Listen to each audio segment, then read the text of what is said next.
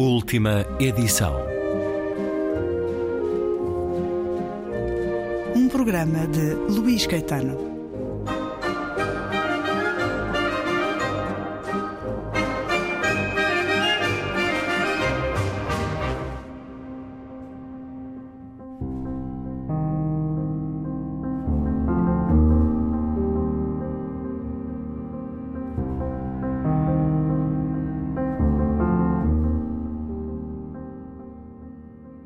Há um amor mais radioso do que o da justiça, da sabedoria ou da liberdade. Um amor impróprio que tem a coragem de pisar as suas certezas mais fundas para ir ao encontro das inquietações dos outros. O amor por esse sítio árduo, onde a falha cintila e o ser flutua num tumulto absorto sobre o abismo. É difícil amar o puro pressentimento do ser, escutá-lo para lá das contradições do tempo. É difícil, sobretudo, amá-lo cotidianamente, sem refúgios metafísicos nem desculpas existenciais. Amar a infinita liberdade de cada pessoa e dedicar uma vida inteira a construir um modo de pensar que estanque a possibilidade de cercear essa liberdade minúscula, tão fácil de corromper, tão pronta a deslizar para a imensa noite do nada. Foi nesta espécie de amor raro que se moldou a vida de Hannah Arendt, nascida a 14 de outubro de 1906. Por isso o seu nome, tão forte, demorou tantos anos a acender-se. Em volta dos seus textos desassombrados, ergueram-se múltiplos incêndios que ofuscaram o essencial, a capacidade de pensar estereofonicamente, por dentro da dureza dos conceitos e por fora da estreiteza da vida, de uma maneira inclassificável. Os filósofos, nomeadamente os seus mestres, gostavam de a considerar uma teórica política. Os políticos gostavam de a considerar uma filósofa e uns e outros preferiram muitas vezes arrumá-la na prateleira rápida do jornalismo mortal para não terem de arranjar espaço mental onde incluir a sua visão laser da realidade. Num mundo arrumado por blocos e cátedras, Hannah Arendt foi uma verdadeira extraterrestre. Judia, escapada por uma unha negra aos campos de extermínio nazi, ousou questionar os fundamentos teológicos do sionismo e não hesitou em denunciar a cumplicidade dos conselhos judaicos no Holocausto. Doutorada em filosofia, recusou-se a separar pensamento e ação. Herdeira de uma tradição espiritual de esquerda, ousou equiparar o totalitarismo comunista ao fascista numa época em que nem os poucos que vagamente o suspeitavam se atreviam a dizê-lo, quanto mais escrevê-lo. E é um certo do texto intitulado Hannah Arendt, ou A Paixão de Pensar.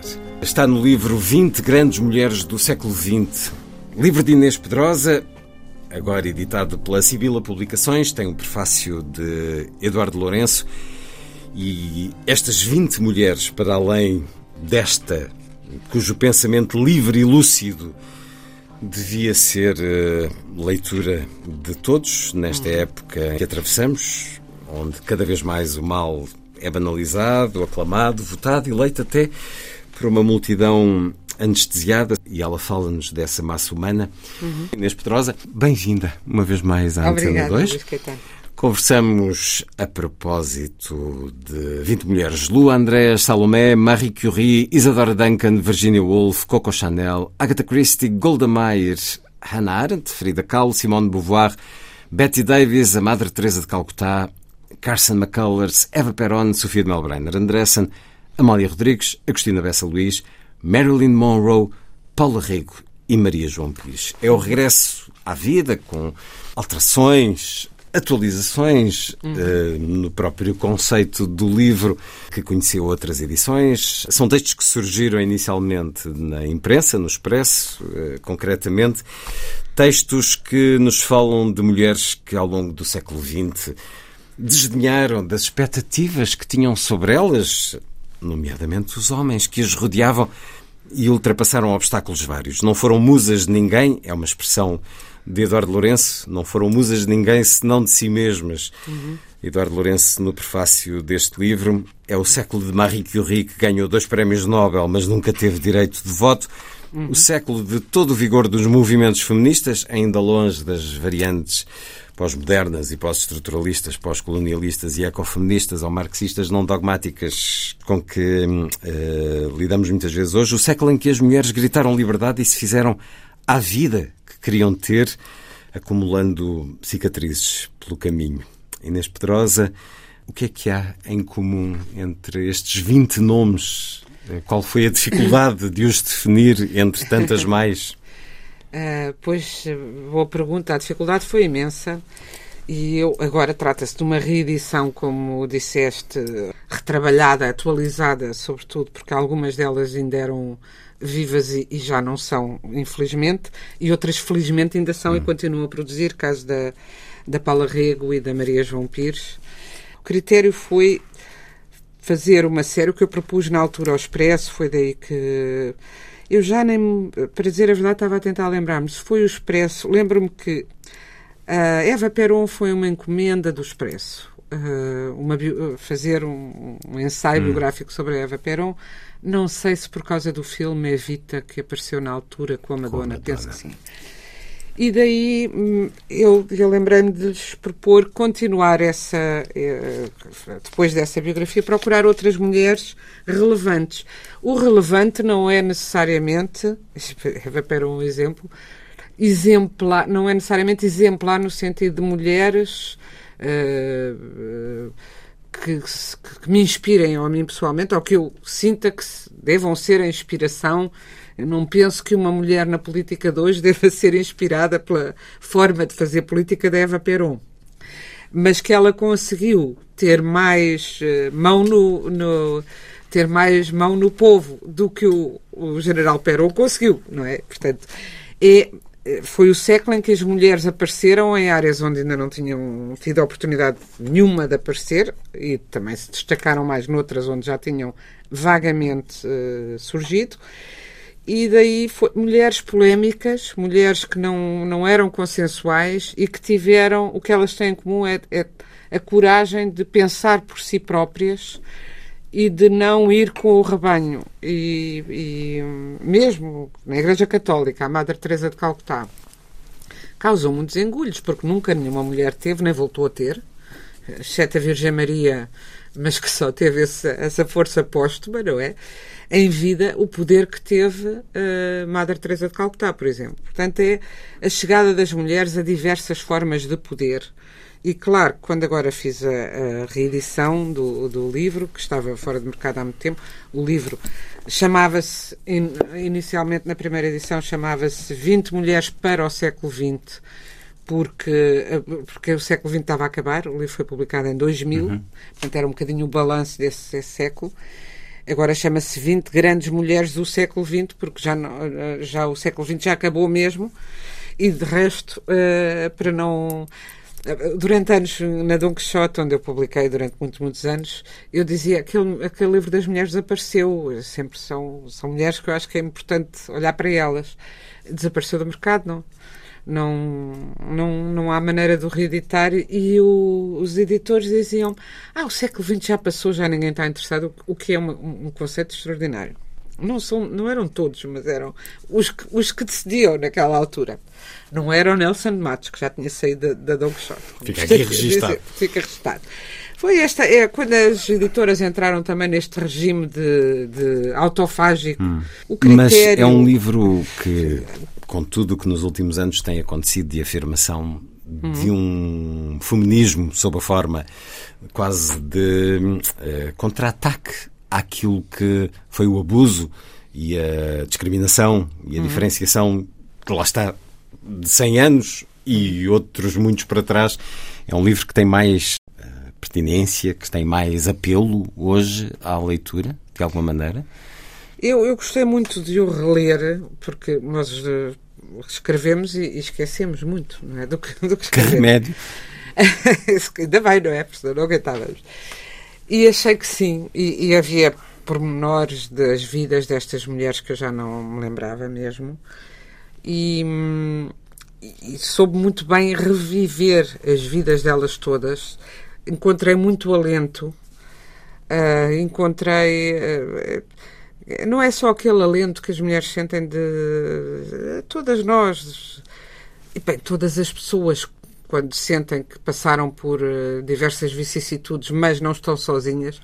Mas as mulheres que no dia a dia ainda sentem que são olhadas de lado e que não são uh, que nunca lhes é dado o crédito total pelo que fazem.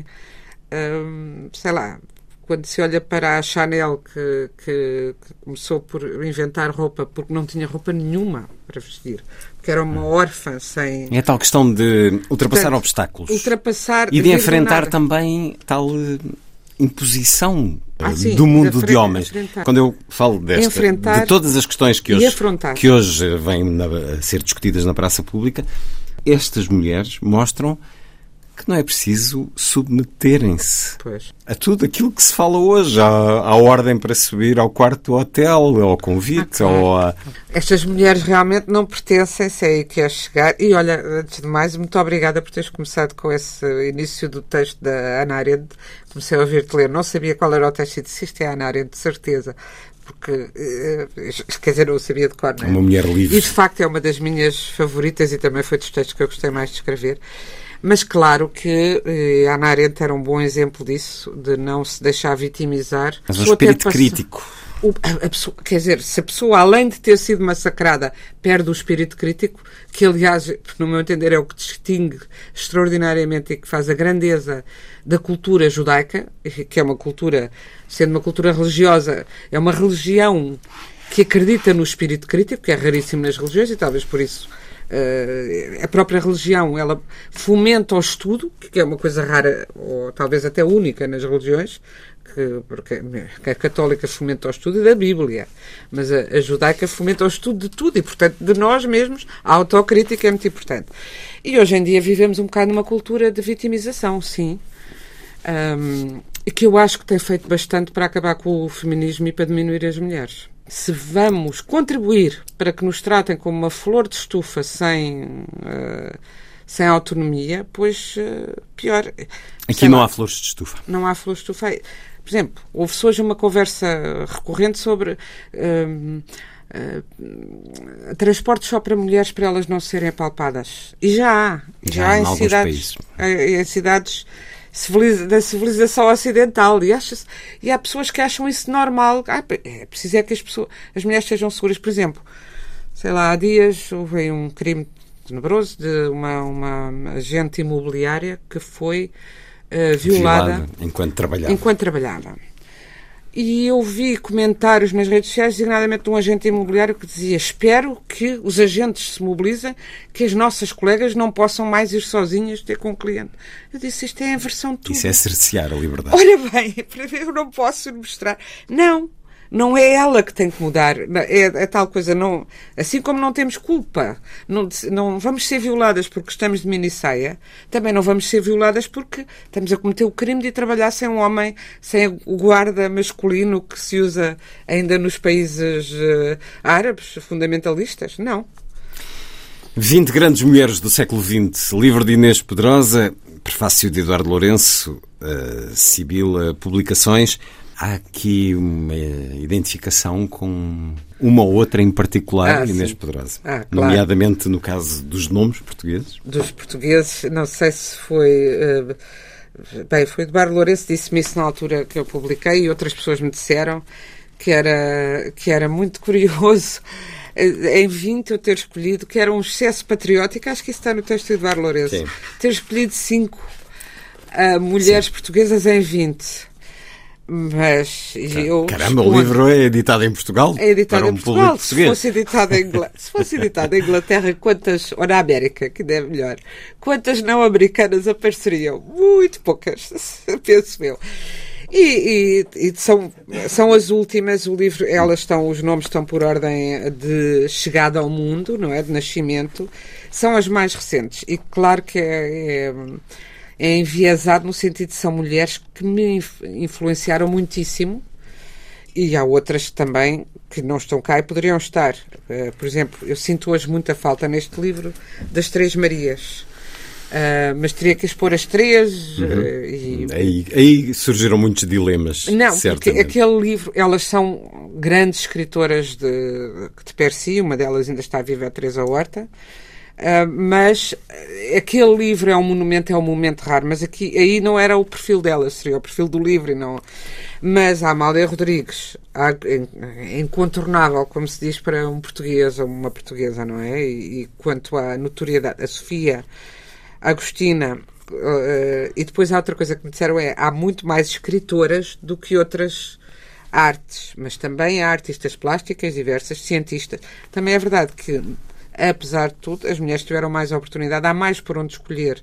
Então, nas, nas letras, há imenso por onde escolher. Eu hoje sinto falta da Clarice Lispector, que em 2000 ainda mal conhecia, é, é verdade. Comecei a ler os livros dela no Brasil claro. depois dessa data.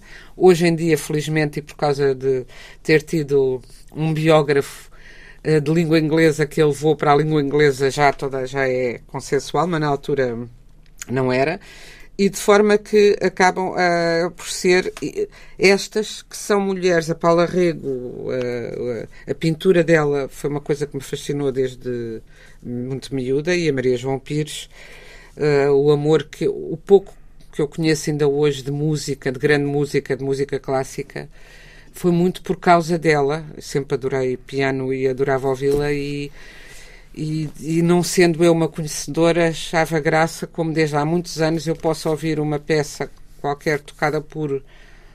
Posso não saber quem, quem é que não é Maria João Pires, mas se tu me puseres uma peça. Os noturnos de Chopin, noturnos de Chopin são absolutamente ela, reconhecíveis. Ou pelo Sequeira Costa, Sim. só para dizer dois grandes portugueses. Eu sei absolutamente o que é que é ela a tocar e eu não sou sou uma melómana, mas não conheço música, não sei ler música, tenho pena disso, mas não, não é uma arte que eu não domino. E depois ela conhecia e, e mas aquela gostei da maneira dela de estar na vida. eh, também aqui era um sim, pouco. sim. é uma grande artista que tem sim. uma maneira de estar na vida aí, não é e nada aí continua e podemos vê-la nesta temporada da Gulbenkian. Mas há aqui uma mulher com quem uh, tiveste uma relação muito forte ah, uh, muito próxima muito cúmplice hum, Agostina Bessa Luís ler um pouco desse texto neste livro 20 grandes mulheres do século XX. Nunca conheci ninguém que tanto e tão intensamente amasse a vida como ela. No entanto, aceitava a morte com tranquilidade. A curiosidade sobrepõe-se ao medo, dizia-me, e preferiu sempre a lucidez aos eufemismos. Acha a velhice perfeitamente repugnante, na medida em que, em geral, é uma repetição e uma reincidência dos defeitos e raramente das qualidades. Uma pessoa que é egoísta torna-se mais egoísta, uma pessoa que é rancorosa torna-se ainda mais rancorosa. E raramente aquilo que é virtuoso toma o ascendente. Tudo isso acrescido da decadência física, que é a verdadeira velhice. Ria-se quase com descaramento quando lhe perguntava o que aprendera através da sua escrita. Nada, era a resposta. Nos últimos anos escrevia cada vez mais ao correr da pena, célere na caça à expressão do comum dos mortais, que outrora talvez desprezasse por insegurança. Já não tinha de se preocupar com a repercussão dessa simplicidade sobre a sua linguagem e não se distraía da própria vida. Dava menos importância ao sucesso do que a um vestido bonito.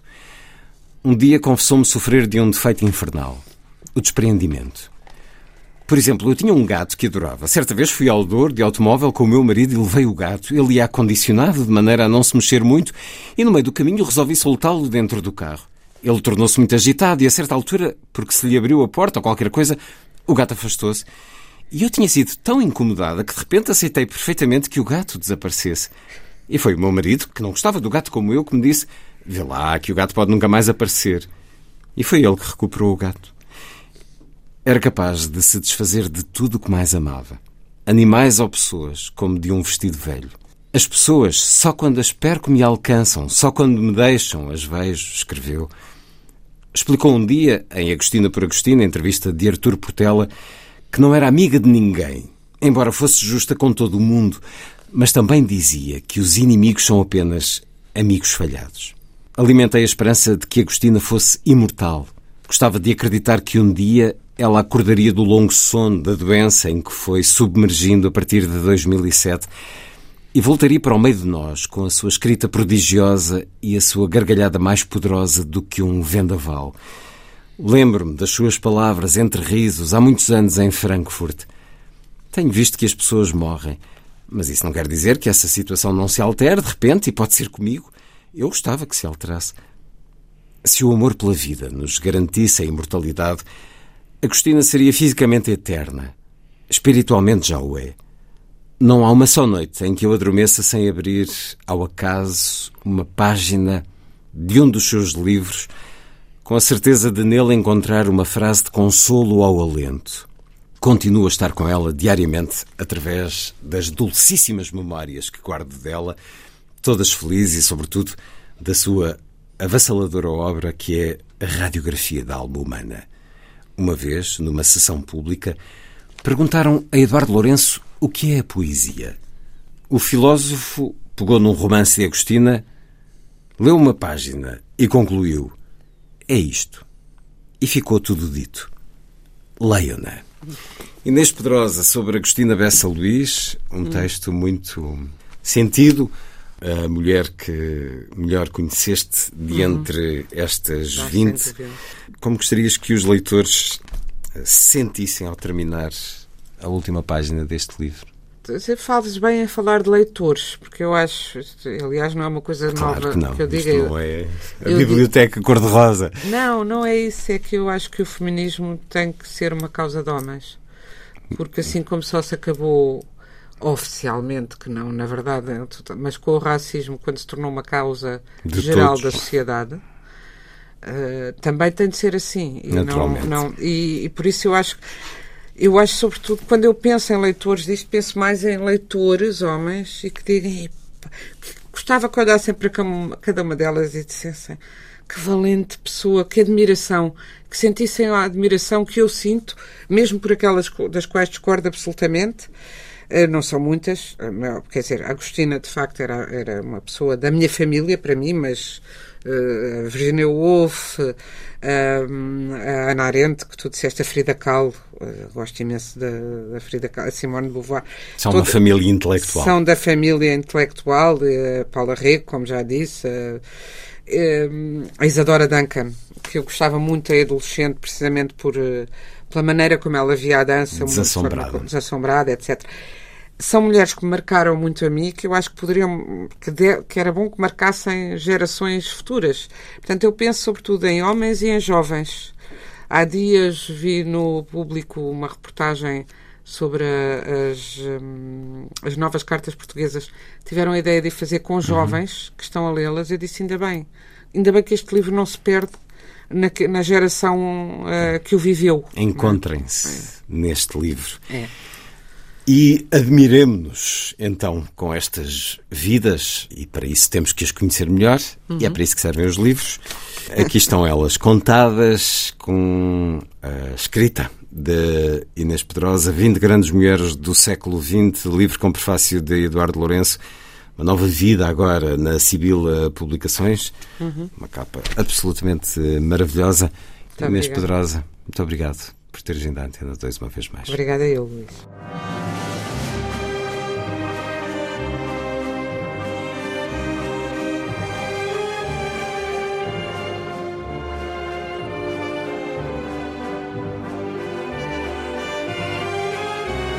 Última edição.